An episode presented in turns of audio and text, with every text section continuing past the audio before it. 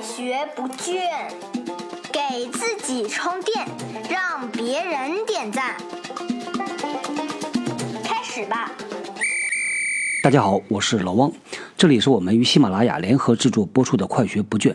如果您喜欢我们这档节目啊，也欢迎您将节目转发推荐给您的亲朋好友、同学同事。今天呢，和大家来聊一聊百度贴吧这件事儿。这个事情呢，闹得非常的凶。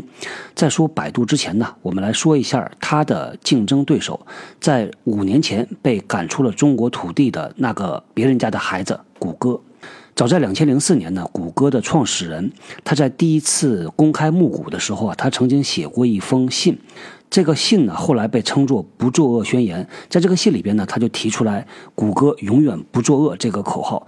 当年我还真的没什么感觉，我不觉得一个公司说自己不作恶有多么的了不起。那我们所接触的大部分的公司，包括一些跨国公司啊，他在定自己的什么核心价值观呐、经营理念的时候呢，往往呢会用一些比较高大上的词来包装自己，比如说以人为本呐，以客户为导向啊，为股东价值负责啊等等吧。但谷歌当年提出不作恶呢，好像特别特别的平淡。我们换到这个时代来看的话，我现在呢才开始真正的理解当年谷歌的创始人提出这句话背后的原因。如果我们来回顾一下这些年被我们抛弃的那些倒霉公司啊，比如说卖地沟油的，还比如说呢卖假奶粉的，反正就是各种各样的坏事儿，这些公司都干了。他们是通过什么渠道被揭发的？通过媒体，通过网络，而且呢，最开始往往是通过有人在网络上爆料。这些公司呢，很多都是传统公司，他们不掌握渠道，不掌握媒体，所以他控制不了。他拿钱去买，他不可能把整个市场买下来。但是如果做坏事的公司呢，他自己本身就掌握了庞大的传播渠道，他在市场里边呢。呼风唤雨，能够一言九鼎，能够决定让用户看到什么，看不到什么，能收到什么，收不到什么。那这个事情就变得非常非常恐怖了。人类社会呢，还是分阶层的。那早在几百年前呢，人的阶层呢是取决于他的社会地位，取决于他的出身。贵族呢，就是比平民来的高贵。到了商业社会呢，在这个政治地位的属性上，再加上一个经济地位，有钱人他就会成为上等人。那到了现在的科技时代呢，掌握技术的人也会成为上等人。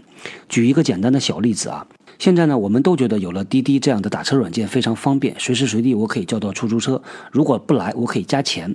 与此同时呢，我们的身边还存在着这样一群人，他们对于手机并不熟悉，甚至呢不会操作。比如说年纪大的人，比如说教育程度不高的人，那这些人其实无形中被技术给屏蔽了，他们就会失去了获得这个公平的社会资源的机会。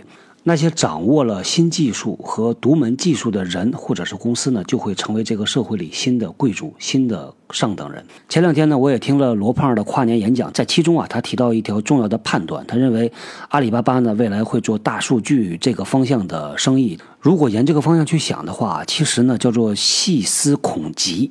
假设未来有这么一家公司。他掌握了我们的大数据，他知道我们每天几点出门，家里所有人的生活习惯。他想做点啥坏事儿的话，甚至呢，他已经做了什么坏事儿啊，我们自己都不知道。这事儿啊，想起来真的很可怕啊。回到前面提到的百度贴吧这件事儿，需要有人站出来解决问题。我相信啊，政府一定会跳出来解决问题的。据说呢，这事儿闹得确实比较大，已经惊动党中央了。但是我的希望啊，是不要通过政治手段来干预，而是请您做一件事儿，把大门打开，让竞争者进来，用市场的办法来解决市场的问题。当我们把别人家的孩子都推出门外，就把自己的孩子留在家里边百般宠爱的时候，自然会惯出他很多的坏脾气、坏毛病。解决也不难，你把别人家的孩子也放进来嘛，让他过过集体生活。那对于我们这样千千万万的小用户来说，我们的声音也不会被他听到，所以很简单，我们选择用脚投票就好了嘛。所以呢，接下来给大家推荐两样神器。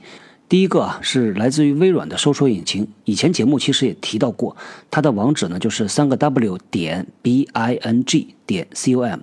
另外一个神器呢是我一直在用的啊，叫做 Lantern。这个具体的方法呀，大家可以在我们的微信公众号里边回复一个字“翻”，翻身的翻，翻墙的翻，给大家来看一下我的这个翻的神器。大概就在十分钟之前，我刚刚从我们奇葩群里边退出来。那个群呢，已经存在七天了啊，有将近七十多名小伙伴在里边吐了一个礼拜的槽，大家吐的非常的开心，非常的爽。我们今天呢，再发起一个新的七天微信群啊，大家呢来交流一下你手机或者是电脑上特别好用的和工作有关系的软件或者是方法。好，那如果您感兴趣啊，参加我们这个七天的微信群。加入的方法很简单，在我们的人呐微信公众号里边呢，啊对话框里边呢输入两个字“助手”就可以了。接下来呢会看到一个推送的消息，这个消息里边呢有我们直建共济会的两位小助手直小智和直小娜，请您加直小智就好了。直小智同学呢是专门负责七天临时群活动的。好，那咱们今天呢就聊到这儿，老王呢在群里边等着大家，我们后天接着聊，拜拜。关键字“人呐”，找到老汪的新浪微博和微信公众号，看更多的内容。